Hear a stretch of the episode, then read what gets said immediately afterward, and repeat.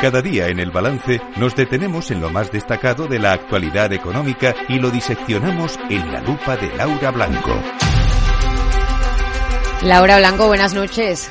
Buenas noches, Aida, ¿qué tal? Muy bien, ¿y tú? ¿Cómo te ha ido el día con esos tractores por la calle? Bueno, pues me los he encontrado a la puerta de casa en el Paseo de las Delicias y estaban, estaban hasta, vamos, hace un momentito eh, que, que subí para conectar con, con el balance. Muchos tractores y mucha expectación, sobre todo porque a la salida del cole de los niños, eh, todos los niños querían ver los tractores y subirse a los tractores. Y explícale tú a un niño de cinco años por qué están protestando eh, todos los tractores. Tú fíjate, Aida, que a los niños en el cole les explican la Agenda 2030 y estaba la tractorada, al menos en la zona que a mí me tocó, llena de carteles en contra de la Agenda 2030, ¿no? ¿Cómo le explicas a los niños en el cole la economía circular, el reutilizar, el reciclar y el reducir y que tenemos que cuidar el planeta y los tractores que son los que nos traen las manzanas, los plátanos y las zanahorias eh, al supermercado y a la tienda diciendo que, que, no quieren la Agenda 2030. Bueno, pues, pues complicado explicárselo a los más pequeños de la casa. ¿eh? Pues sí, desde luego. Bueno, y el día también ha tenido varios nombres propios, ¿no? En cuanto a empresas. Eh, sí, yo creo que muy interesantes porque cada una nos da un mensaje diferente. Mira, eh, Talgo, eh, a la espera de una oferta de compra por Magyar eh, Vagon, la empresa húngara, hoy nuestro ministro de Industria ha dicho que Talgo es una empresa estratégica. Nosotros tenemos más empresas que fabrican vagones como, como hace Talgo, como es por ejemplo el caso de, de CAF, ¿no? Es quizás la más conocida. Pero cuando veo que nuestro ministro de Industria dice que es una empresa estratégica y que lo están estudiando todo, pienso en Francia, porque Francia es un país que barre mucho para casa, que piensa mucho en lo suyo, en la, en, en, en la autenticidad francesa de sus empresas y en que sigan siendo francesas. ¿no? Eh, yo, yo creo que en muchas ocasiones deberíamos plantearnos que no está reñido que estemos abiertos al comercio internacional, a las operaciones internacionales y que, por ejemplo, nuestras constructoras, nuestras empresas vayan por el mundo con el hecho de estudiar con lupa el hecho de que alguien quiera eh, comprar total o parcialmente una participación de una empresa española, porque mantengamos también eh, bueno, pues el know-how que, que, aquí se ha creado. Ya sé que cualquiera me puede decir, mira, Ferrovial tiene más negocio fuera de casa que en España. ACS también, Acciona también. Bueno, pero eh, recordemos lo que hace Francia, ¿no? Que, que, nos saca unos cuantos puntos de ventaja en industria y, y consigue que las empresas francesas sigan siendo francesas. Segunda empresa que creo que merece la pena citar, IKEA, porque todos tenemos algún producto IKEA en casa, eh, eh, porque nos combina, eh, porque lo podemos mezclar con otras gamas de productos superiores o, o simplemente o porque, porque, hemos barato, amueblado. ¿no? claro, claro, porque hemos amueblado un apartamento porque es barato. Pues fíjate, hoy IKEA, después de alcanzar un beneficio récord en España, dice que va a bajar precios. Y yo creo que al final es un reflejo de lo que está sucediendo de manera general. Eh, que, que, se está moderando y se está controlando la inflación. No estábamos en el episodio en el que estábamos hace dos años. Fíjate que estamos a puntito a dos días de cumplir eh, do, el segundo aniversario del inicio de la guerra en Ucrania y se nos puso todo patas arriba. El mm. petróleo y ahí se desencadenó, junto con los problemas de la cadena de suministro, la inflación.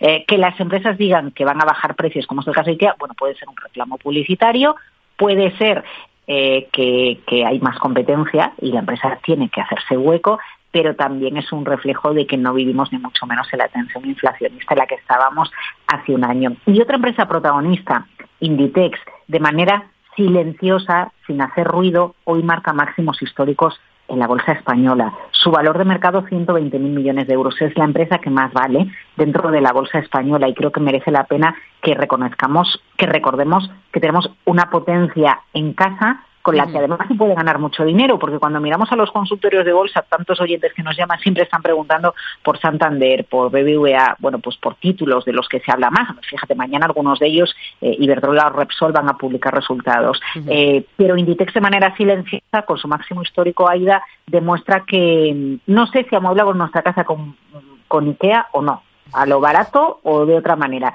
pero que todos pasamos, que todas pasamos por alguna tienda del grupo Inditex eh, pertenezcamos al nivel social y económico sí. eh, al que pertenezcamos, pasamos seguro. Y entramos, porque como también tiene distintos, distintos tiendas para distinto público, ¿no? Por así por decirlo. eso, por eso tiene muchas enseñas, ¿no? Tiene muchas enseñas.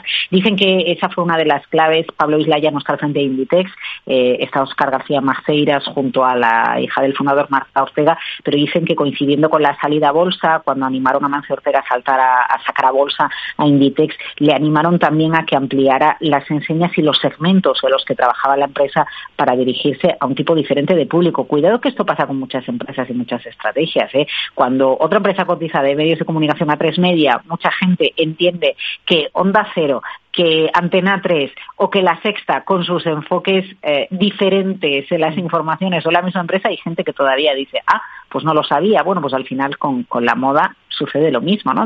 Dirigirte a la franja de entre 15 y 20 años o dirigirte a, a una franja de edad superior, como es el caso de Zara.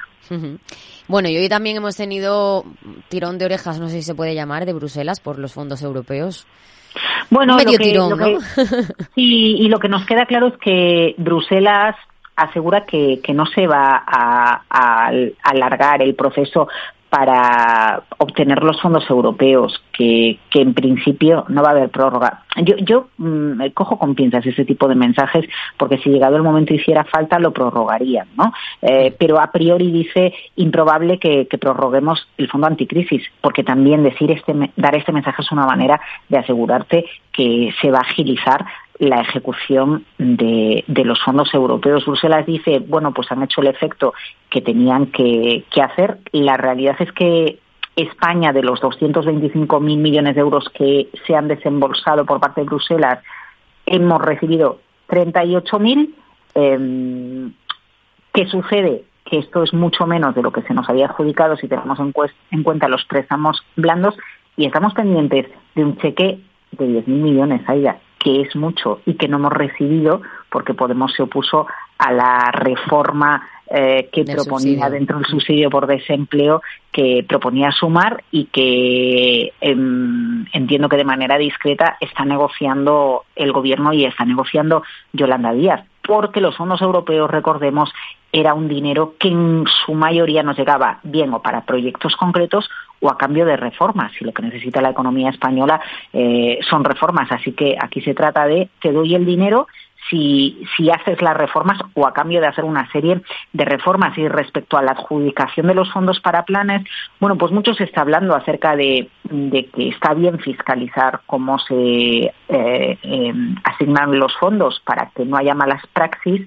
pero también es muy importante el diseño eh, de para qué vas a dar el dinero. Y Hmm. quizás, bueno, pues la precipitación que necesitó elaborar el plan de fondos europeos hace que, que, no todas las empresas estén accediendo a ellos porque no todas las empresas se ajustan a los requisitos que, que se piden en las convocatorias, ¿no? Así que en, en el fondo es una pena, ¿eh, Aida? Porque Sí. tener tanto dinero a disposición Y no de un usarlo país, bien, ¿no? y- claro, y que no vaya y que no lo y que no lo ingresemos todo, porque al final lo importante es que el dinero llegue, aunque luego se vaya eh, canalizando como lluvia fina, pero lo importante es que llegue, que es dinero que nos da, que nos regala Bruselas, nos lo regala, ojo, porque contribuyen todos los países europeos y porque se emite deuda de manera eh, común, ¿no? En, Hmm. en toda Europa. Pero desde luego es una mala noticia y ojo, los fondos europeos deberían ser una palanca clave para el crecimiento de España este año y el próximo. Así que más nos vale que entendamos el mensaje de Bruselas de como un tirón de orejas para que nos pongamos las pilas. Pues ahí queda ese mensaje. Muchas gracias, Laura Blanco. Buenas noches, Buenas Aida. noches. Adiós.